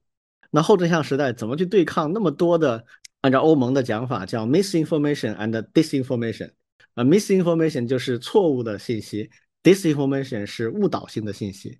啊，两个的区别在于有没有误导的主观的这种愿望啊，有的就就是造出来误导你的，有一些是不明真相在那里传播的。怎么去对抗这些东西？那其实就是怎么实事求是，然后多较真儿一点。然后就是发展你的 fact checking 啊，事实查证的能力，搜索信息，如何看数据，如何理解数据。翻了翻我们的每一期的节目的文案，呃，很多都是跟这个有关的。所以这三点我觉得是比较符合我们这个节目的一个导向的这样的一些观点。你们觉得呢？刚才刚才李军你在说，我就在看我自己写的笔记，因为我正准备讲，就是关于这个。建立和传播了哪些重要的共识？我就只写了四个字，叫实事求是啊。对，果然是共识。嗯，因为呃，或者说我换一个词吧，这个词其实现在有越来越多的时候会变成一个贬义词，但是我还是对，就是李中克这个词啊，其实是挺好的词儿，我觉得。我们这个节目其实一直非常的愿意传递的一种价值观，就是理性、中庸、客观。不要先入为主，不要提前预设一些判断，不要被人忽悠，也不要自己蒙蔽了自己。嗯，其实我们一直在传递的就是这个东西，是，但但是这个东西要贯彻落实到自己的日常生活中，其实是非常困难的。对，确实甚至包括我们自己受某种情绪的左右，受某种呃思绪的这种引导，我们有时候也会偏离理性的判断，偏离一些客观的。价值观的判断，得出一些呃不不那么准确的结论，或者说是一些一时之间的这种意气的这种结论，很正常。但是呃，说实话，我们三个人这样的一种聊天的感觉，三个朋友一直在这样的一种交流，其实是有一种互相印证观点的这种感觉。其实对我们来说，长进也很大。所以为什么前面在说，哎，为什么能坚持这么久？其实不是靠坚持，其实因为我们自己乐在其中，就是因为 不断的在印证和呃完善，或者说是不断的去呃求得共识的过程中，我们得到了一种乐趣，就是对对，我们就是应该来这样来想问题，而我们果然就是这样来想问题，这种感觉挺好的。嗯，那个我我的笔记里面也有一个，对，只不过呢，我最开始是写的是信息鉴别。嗯，对，这个是从我们最开始的几期节目里面去去聊的。对，后来呢，其实我们节目里面还出现了像数字素养这个词，刚才李老师也提过。这个词呢，其实在那个我们最开始做节目的时候是没有的，是后来对吧？二零二一、二零二二的这个时候，包括现在和我们的一些工作也有关系了，哎，我们才逐渐把这个词也在我们节目里面会提的越来越多。对，但是呢，刚才其实几位老师都提到，对，那我们去分析事情的时候，还是先把一些它的基本事实、基本数据先拿出来。对，那不管你是用技术手段，还是在上面去做一些呃带有主观性的一些评价，对，那这个都是基于一些基本的东西来的。对，这个呢是我们节目里面一个特别明显的一个点了，也是我们挺喜欢的。而且呢，这一点上呢，其实也是反复对我们自己几位老师一些锻炼。对吧？包括呃，强迫至少我自己这一块，为了每期做节目，哎，我也得主动的去做一些思考，去做一些查证，而不是想当然。对，因为呢，我们的节目呢，它确实又是从这些大量的新闻信息里面来的嘛，对不对？但是呢，现在的这些大量的新闻信息里面，又有各种各样的一些嗯，各种各样的一些毛病吧，对吧？从我们杂音、噪音啊，对，从我们去喷各种各样的一些话题，其实大家都可以看得出来。对吧？第二个呢，就是我们也关心一些比较关键的一些领域，比如说教育。我们好多期里面都会提到教育的一些话题，包括主管教育的部门，我们都会去喷他。这也是我们的一个 基本的一个一个共识，对吧？嗯，对。但是呢，我们去说它，不是为了去说它，其实还是希望能够针对出现的一些问题，提供一些具有启发性的一些思考。甚至是一些解决方案。当然，这些解决方案呢，可能我们不一定能够改变什么嘛。但是呢，也许听到了这些我们的这些观点的，能够影响别人。对，甚至在我们自己的对公众里面，也许也能够去解决。比如说，我就会和我的自己学院呀、学校的一些相关部门啊，哎，谈起来，我就会去说。甚至我还去说，哎，我们这个里面在哪个节目里面哪一期提到过？你有兴趣的话，还可以去听一听。对，我觉得这样的一个效果也是也挺好的。这样的话呢，不仅仅是我们几个人，哎，包括我们的听众啊，还有我们周围一些朋友啊，甚至可以形成更多的一些共识了。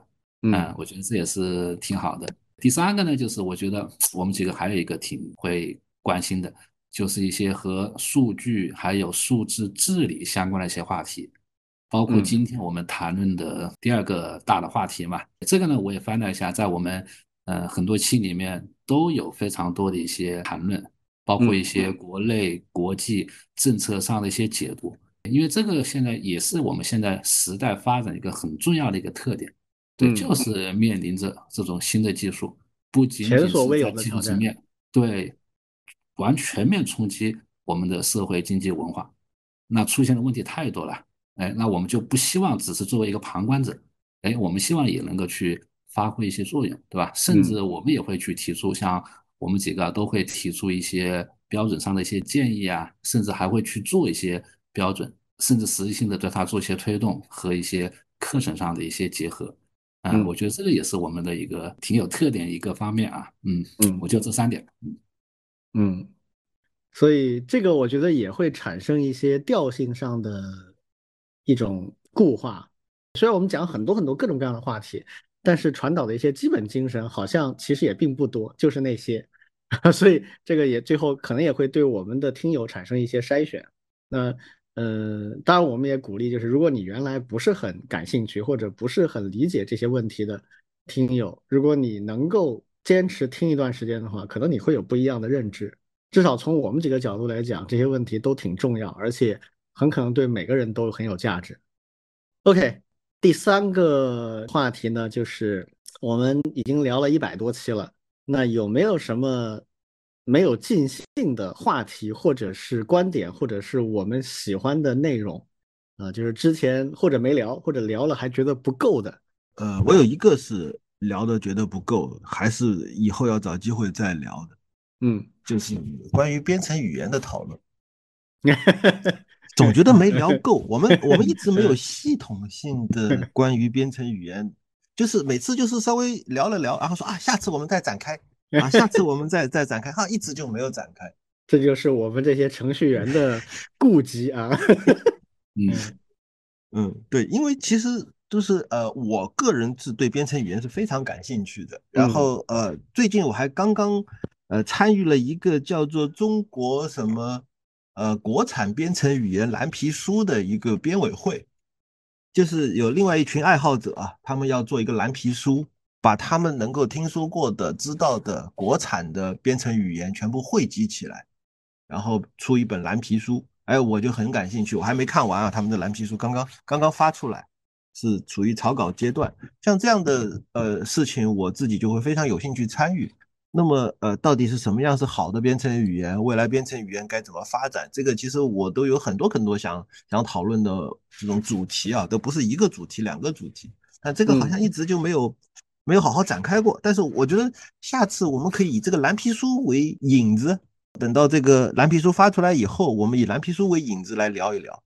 这个是这个是一个未尽兴的话题。还有一个呢？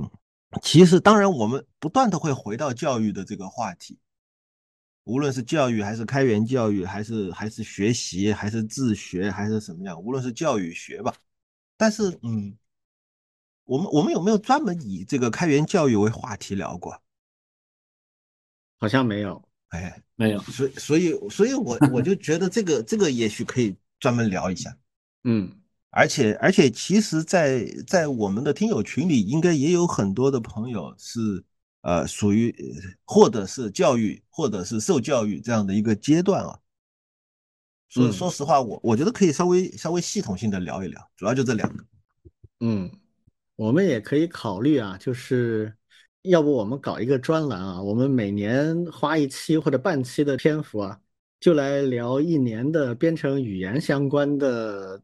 总结，嗯，比如过去一年里面跟编程语言相关的发生了哪些关键性的变化，或者一些新锐的突起啊，等等等，反正类似这样的啊，编程语言一年大事记啊，类似这种，嗯，这不就我现在正在做的吗？我我现在在做开源社的开源社，我们每年有个开源年度报告，然后你们那个范围更大嘛？每年会做一个叫中国开源大事记，对啊，你那个范围更大嘛？我我刚才说这个就是专门聚焦在。编程语言满足你刚才说的这个欲望，有道理，可以，可以，可以，嗯，我们年后就来搞吧。好，这个我们拿手啊，问题不大。嗯，教育这个话题呢，确实是我们经常会重返的一个话题啊，就经时不时就会拎出来。那你刚才说的这个开源教育，这个那肯定没问题啊，完全可以聊的。而且这是个比较新的概念，就怎么定义什么叫开源教育啊？这个东西到底它目标是什么？它涉及哪些领域？现在有哪些问题？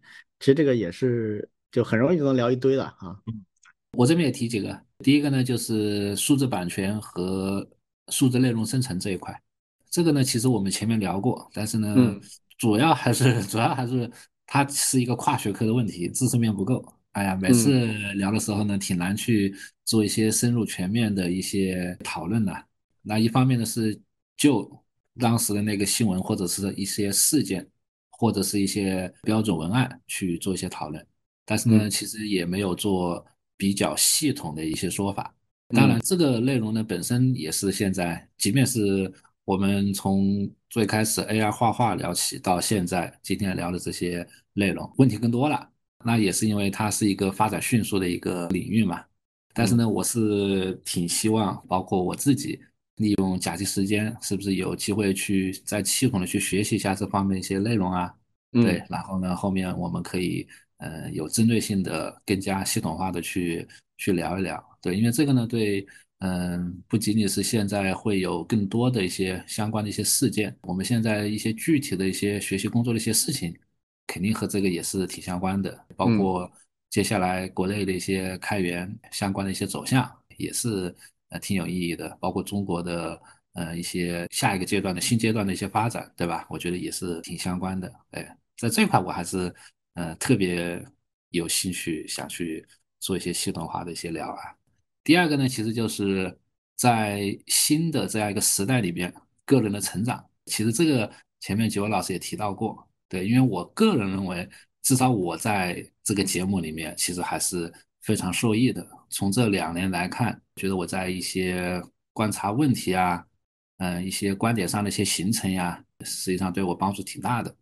嗯，那怎么样去在接下来的过程当中还能够持续提升个人的一些个人能力和一些竞争力？包括现在的这样一个新的趋势下面，如何去提升个人的一个全球化的这种竞争力？对我觉得也是一个挺好的话题。对，因为这个话题呢，不光是我自己会关心，那我周围很多人都会去问我。甚至会拎出我们某一期的节目里面的一些问题，会去问我，哎，那我自己应该去做什么样的一些选择？包括我们听友群里面，对吧？其实也不止一次，大家提出一些在做选择的一些时候，哎，听听我们的一些建议。对我觉得这个呢，其实也是一个挺好的一些点。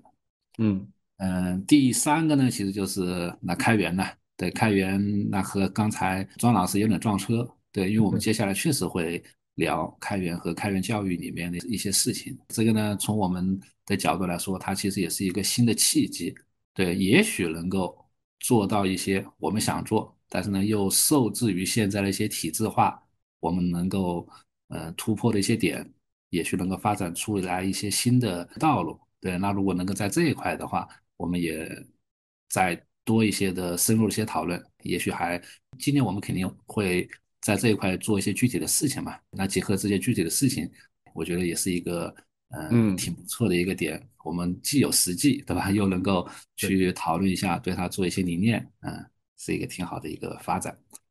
嗯，你刚才说第一个就是关于 AI 和版权和相关立法，我其实一直有一个期待，就是嗯。我我们的朋友或者我们听友里面有没有法律界的比较哦，对对对，有一定积累的人，嗯，尤其是跟版权相关的法律啊。其实我们振华肯定是来过节目里的，对这个我就想到振华，下次就可以约。但是看他的时间啊，或者他的最近，因为这个事儿不是仅仅来聊个天就完的，确实要做点功课。我们其实这个话题聊过好多次啊，为什么每次我们都觉得没有聊尽兴？其实是因为缺深度，这个深度一方面我们要去学点东西，另一方面呢，最好有业界的专业人士，他有实践经验的，啊，他甚至你像现在企业里的版权的律师或者这个法律顾问啊，经常会面临这样的一些司法事务要处理的，他可能会更有经验。这个如果能找到合适的人啊，我们来一次访谈，我们可以拟一堆的问题。以我们问他来答，然后我们再讨论的方式，哎，可能会不太一样，有可能会有另外的视角啊，因为这个确实是一个交叉性的一个话题，我们只是其中的一边，另外还得有一边才好。嗯，就我个人的话呢，倒没有特别的，就是说，其实刚才你们提到有几个，比如像编程语言的这个，我跟老庄的感觉是一样的，呃，就是程序员的毛病啊，这 改不了。啊，就总觉得这个好玩啊，有趣啊，有很多可以聊啊。但是我们刚才已经找到一个切入点啊，可能可以值得去搞搞。嗯，其实我个人平时几个爱好的话题，音乐、游戏啊，还有见证这几个呢，我们节目里聊的都很少啊。原因是跟节目的特点不太一致吻合，而且跟我们另外两位老庄跟王老师呢，他们的爱好的领域也相对会不太一致。呃，所以这方面会少一点，但这个也没关系，对我影响也不大，所以我也没觉得有什么。把刚才你们说的几个话题没事儿补一补，我觉得就蛮好了。嗯，好，那下一个啊，就是在这两年的时间里面啊，有什么一些难忘的时刻啊？包括我们在交谈当中呃迸发出的一些亮点啊，或者与听友的互动啊，都可以啊。难忘时刻，嗯，我就说两个吧。嗯，第一个其实是。上一次，呃，忘了哪一期了，反正就是在介绍以色列的那一期。嗯，我记得李俊是做了一个非常系统概要的介绍，就是到底以色列跟其他的这些周边的国家为什么会发生这么多的冲突，来龙去脉讲的相当的清晰。正好我之前还听过另外有一个看理想上面的中东往事，嗯，然后对照起来听，感觉特别的受益。这个是。这个是一个比较难忘的时刻，所以我其实还倾向于就是说，这种系统性的介绍一些知识啊，我虽然当然准备起来会比较辛苦啊，但是我觉得它是很有价值的内容。嗯，这是这是一个，就关键浓缩这个事儿比较麻烦。对，我知道你要花很多功夫嘛，但是我不就想听这种嘛。对，是我我其实很乐意做这种事儿，关键是要有合适的话题。嗯，这个这个我以后我们来出题目没问题。嗯，好，另外一个难忘时刻就是去去年年底的时候，李俊做的那个预言，那个预言我希望他不要成真。就是关于你说特朗普会当选这件事情。我也希望他不要上啊，但是我真的觉得他上的概率很大。所以，所以这一次这个呃，这个美国的 GDP 暴涨，对吧？这个也许至少对民主党连任是好事情。我不管他对美国本身怎么样，但是对民主党连任可能会是好事情。嗯嗯，就这就是呃随便想想的一些难忘时刻吧。其实其实还有很多了，也留给你们两位讲。嗯嗯，没问题。嗯。我我来说说我的哈，我我也说两个，其实我两个比较难忘的点，其实都跟我我们和我们听友的互动有关系啊。第一个点就是我以前其实有一个认知，就是我觉得尽可能多聊时事和未来的事情，老的考古的事情可能不一定很多人爱听，但是去年周年庆的时候，我们发下去的这个问卷啊，也采集了一些问题，结果里面有好几个听众。那一共回收了几十份问卷嘛，然后里面大概就有差不多十位以上的听友提到说，哎，他们喜欢听我们聊聊考古的话题，这个我非常意外。其实那个时候我们之前聊的考古话题不算很多啊，包括跟霍炬聊过一次，还聊过一些互联网社区相关的老的社区的一些特点，哎，结果很多人表示爱听。这个是我挺意外的，就是很多事情你不去做这样的调查，你就很难知道真实的情况啊。那所以这个事儿之后呢，我们也后续选题啊，就有意识的做了一些兼顾啊。在二三年，大家就会听到有不少都是跟考古，就是我们过去的一些历史回顾有关的，但最近又少了一点，原因是没有找到合适的话题啊。有兴趣大家也可以提一些，比如说，呃，有些朋友会好奇。哎，九十年代或者零零年代某些事情是咋做的？啊，什么什么技术为什么会有这样的一些设定啊？这可能跟历史有关。哎，这个我们也很乐意去聊一聊。啊，这是一个点。上一次的周年庆的问卷有一些让我很意外的收获。第二个比较难忘的时刻就是我们的听友还是非常的厉害。我们听友的风格啊，就很多听友都是那种闷声不想干活的风格，可能跟我们这个节目的特点也有一些关系。比如说，我们有一个朋友，他就从我们的 Podcast 的主站上面下载了所有的 MP3 啊，然后让这个模型去听这些 MP3，然后把里面的 script，就是那个对话的字幕，把它摘出来啊，标上时间轴，然后在 Kita 上面有一个仓库，就放了我们所有的每一期都有。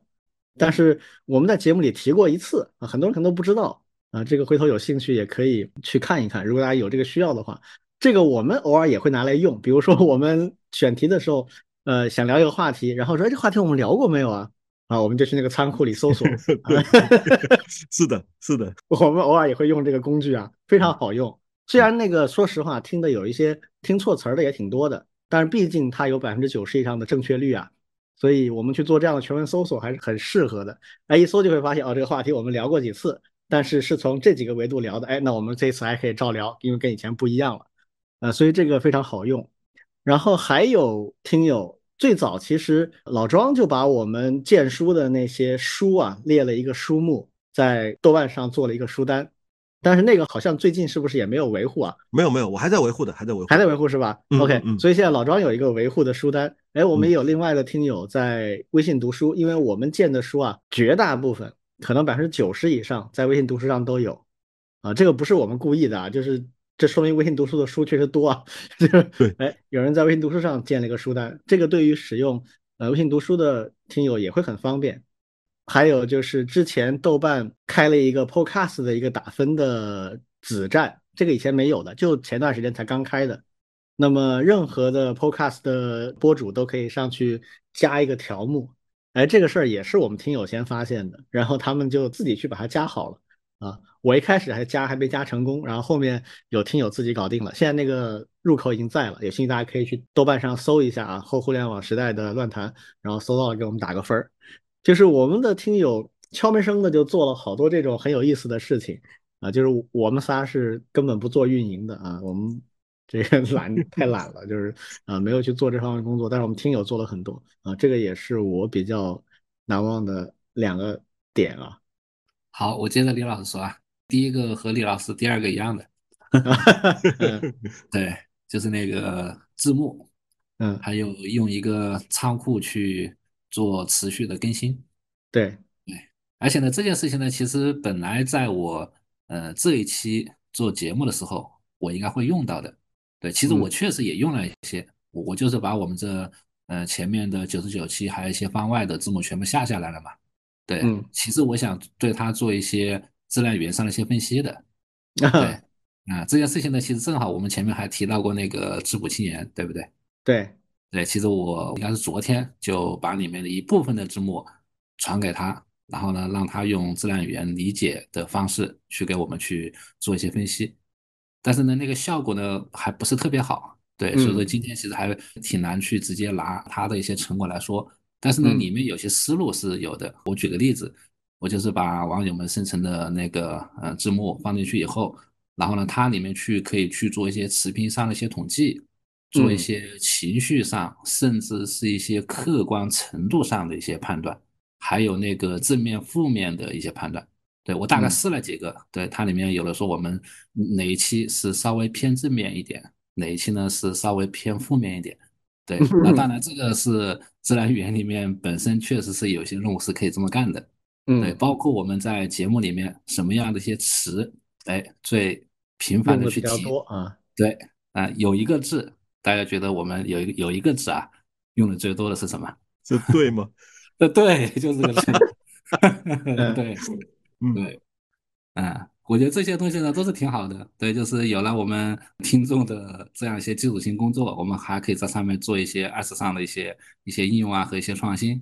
对，那这个数据集呢，我后面肯定是会想办法把它用起来的。它其实是一个挺好的一个，呃，一个公开的一个小的公开数据集，可以用来做一些数据科学的作品呀，可以用到我的一些课上呀，还可以用来嗯对我们这个节目的总结反馈呀，也可以做一些事情。对，嗯我想后面是可以玩起来的。这是第一个。对，第二个呢，就是我觉得我们这个节目啊，确实还是帮助到了一些人。对，虽然可以是直接的或者是间接的。对，有一个事件其实我还挺有印象、挺深刻的，就是当时就是有一个呃听众，他也是个家长填志愿，当时就在我们那个微信群里面去做了一些咨询。啊，对我也记得，对，然后呢，我们还在节目里面特地去做了一些讨论，对吧？就是我们现在是选地区啊，还是选学校啊，还是选专业啊，这样的一些说法。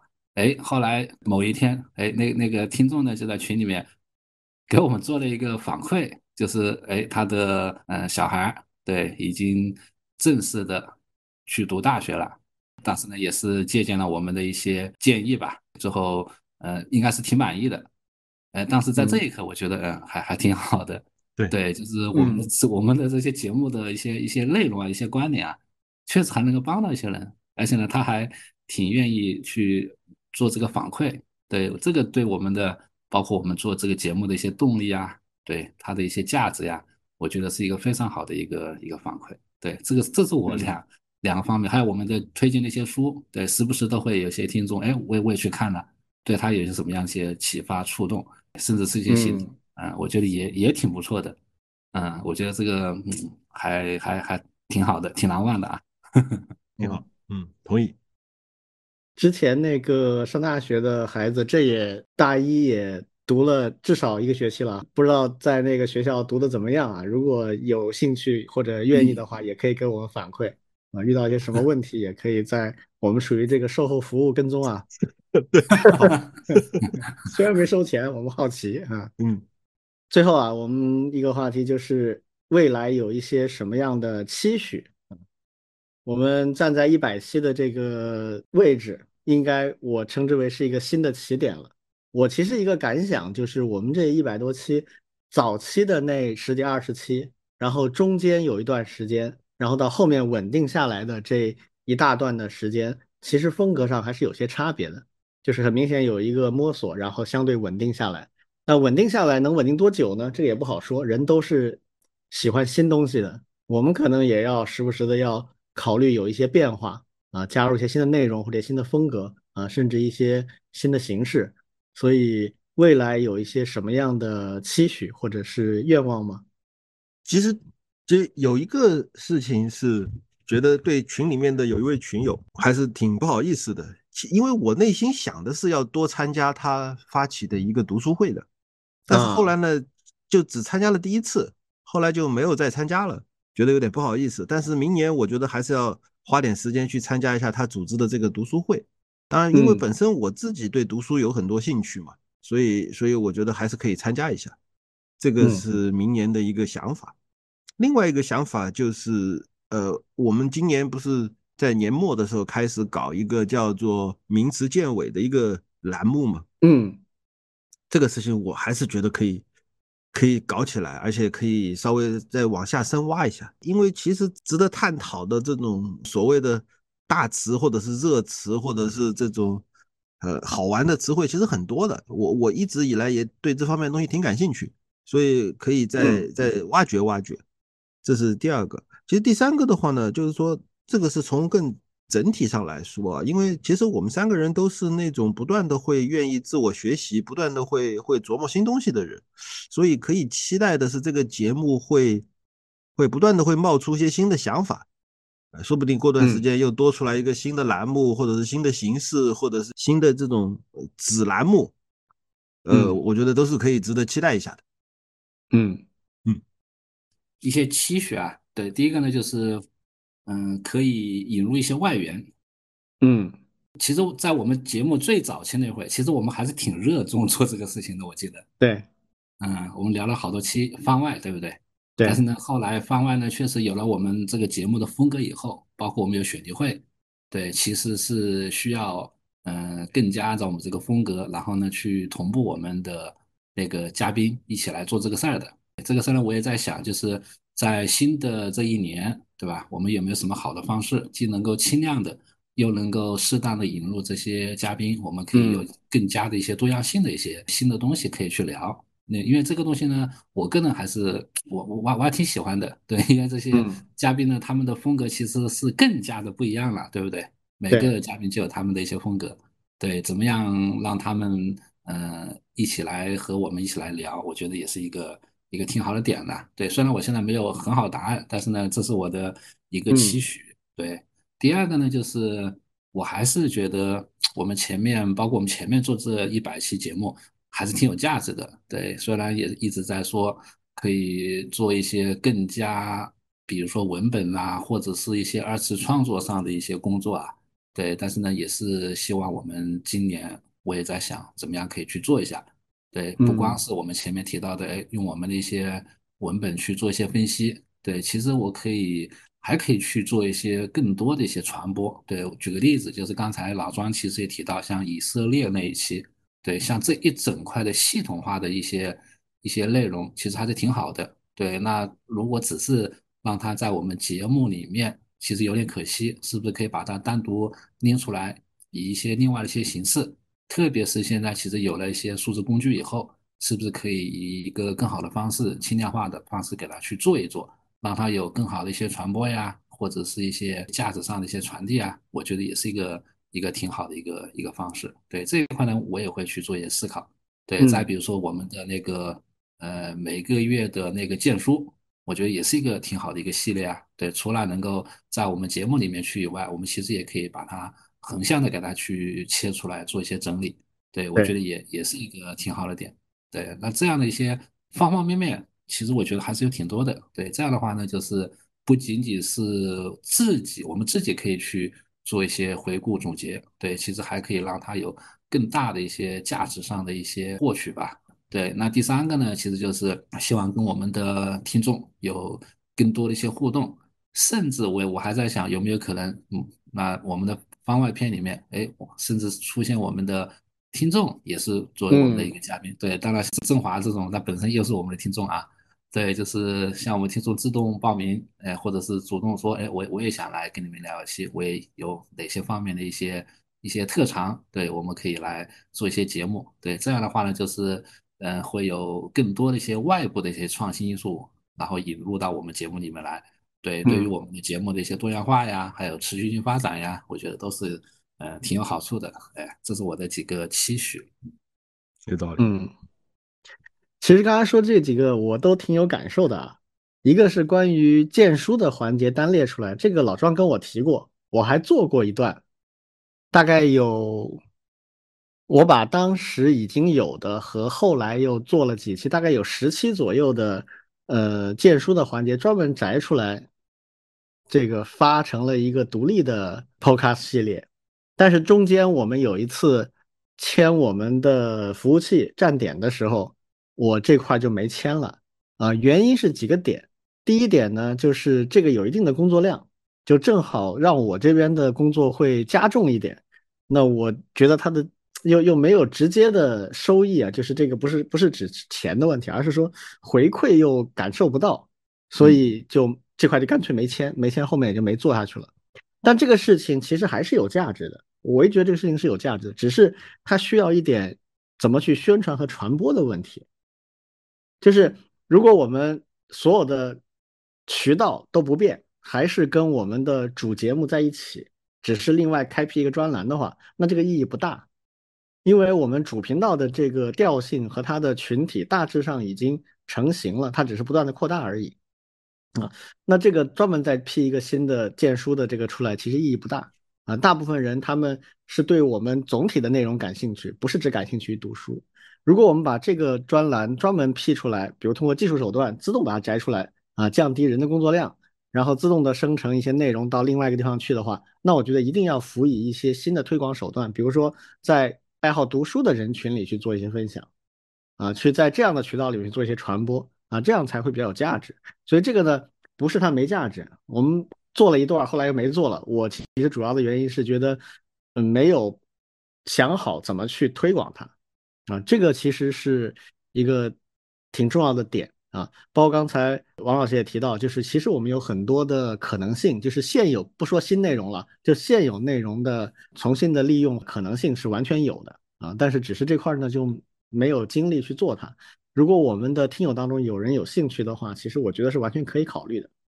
啊，另外一个就是关于嘉宾的这个问题，这个问题呢，我们早期其实做了非常多的尝试，当时甚至。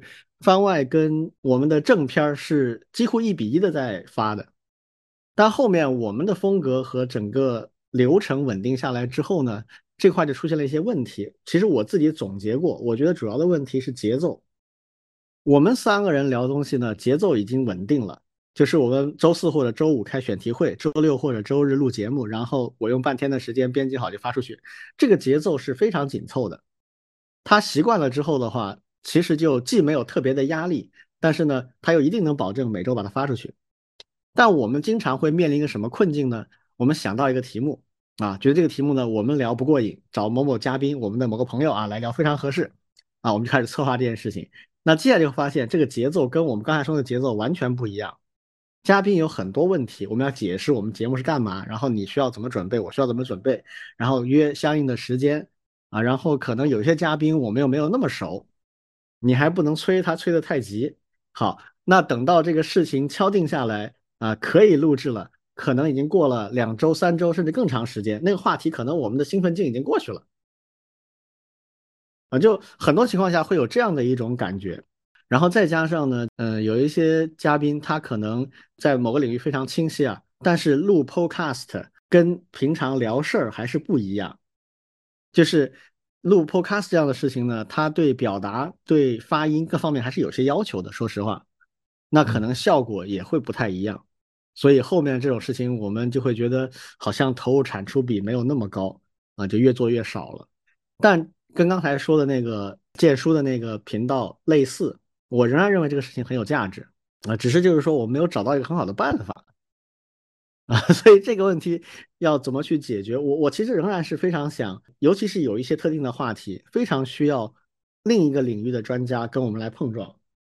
啊，但是这个事儿呢，好像想来想去，它没法按照我们现在我刚才说的这样的我们现在这个节目的节奏去做，我们得探索另外一种方式。啊，就是所以现在我回顾啊，我就觉得可能我们需要找一些时效性不那么强的话题，啊，给我们。长一点时间去准备，也不会觉得这个事儿就没劲了啊！找真正对这个话题感兴趣的、愿意认真对待、谈出深度的朋友来一起聊。那这些朋友呢，最好是我们的听友。因为原因是这个听友他听我们节目，只要听个两三期，他就知道大概的节奏和风格是怎么样的，他也就比较容易判断，哎，我应该怎么加入进去。加入进来最好的办法其实就是一个问答。或者这个听友问我们来答，或者我们问听友来答，然后在问答之后进行啊讨论。就像呃老庄经常搞圆桌会议啊，线下办会的时候，老庄很喜欢搞那个 session 论坛的形式。那这个其实很很熟练，有一套办法，用问题来牵引，用答问题来串起一些观点，然后再有一些争论和讨论。这个其实是可以去做的一种成型的模式，所以我觉得在新的一年吧，这个是值得考虑去重启一下的一个事情。哦，OK，最后我说说我的期许啊，其实刚才，呃，王老师已经提到了，我其实就一个，就是要找办法，想办法，更多的让听友跟我们互动。其实吧，我觉得所有的内容输出者，尤其是他没有把它当生意的时候。他的回报是什么？除了刚才我们老庄跟王老师都提到的，我们自己有很多收获，聊的过程本身我们就有很多收获，每个人都从另外两个人身上得到了一些启发，甚至一些立马可以做的事情啊。这个在过去两年里面很多，所以我们劲头不减，这是一个很重要的驱动力。那除此以外，最大的动力是什么？其实就是想得到一些反馈。